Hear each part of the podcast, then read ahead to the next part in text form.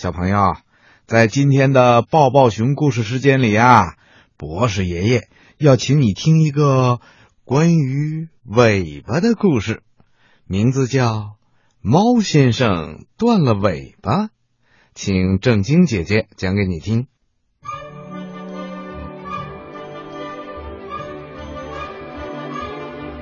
和往常一样，猫先生高兴地走进猫饭馆。给我来一只活老鼠，他对猫伙计说：“要健壮的，能说会道的。”好的，能说会道的老鼠滋味最好。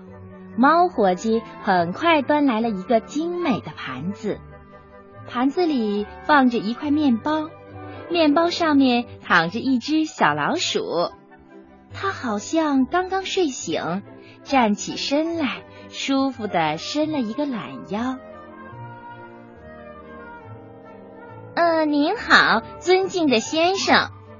小老鼠居然冲猫先生鞠了一躬。真棒，这只小老鼠的味道一定好。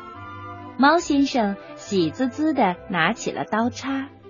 哦，请等一下，等一下，等一下，请允许我先祷告一下吧。我就要离开人世了呀！小老鼠说着，跪在了面包上，认真的祷告起来。感谢上帝给我这个机会，将我的生命交给这位仁慈的猫先生。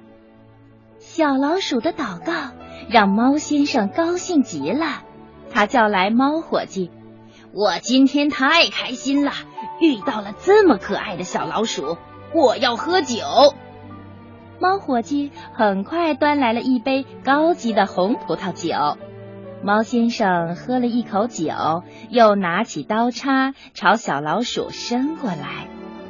可是喝了酒的猫先生变得有些心软了。嗯，我吃过无数的老鼠，今天还是第一次吃到这么可爱的小老鼠，我有点不忍心下手了。我有办法帮您，小老鼠说着，拿起餐巾将猫先生的眼睛蒙上，这样您就不会难过了。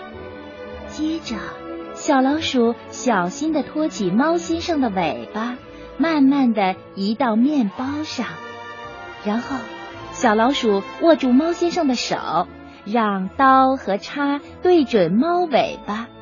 好了。对准了，你就用力切下去吧，一定要用力哦。好的，我会用力的。谢谢你帮助了我，你真是太可爱了。猫先生说着，用力切了下去。喵喵！猫先生顿时惨叫起来，它的尾巴渗出了鲜血。他的惨叫声。吓得旁边的猫小姐摔倒在了地上，吓得猫伙计把手上滚烫的龙虾扣在了猫顾客的身上。顿时，猫饭店里一片混乱。那只机灵的小老鼠呢？它呀，早就趁乱逃走了。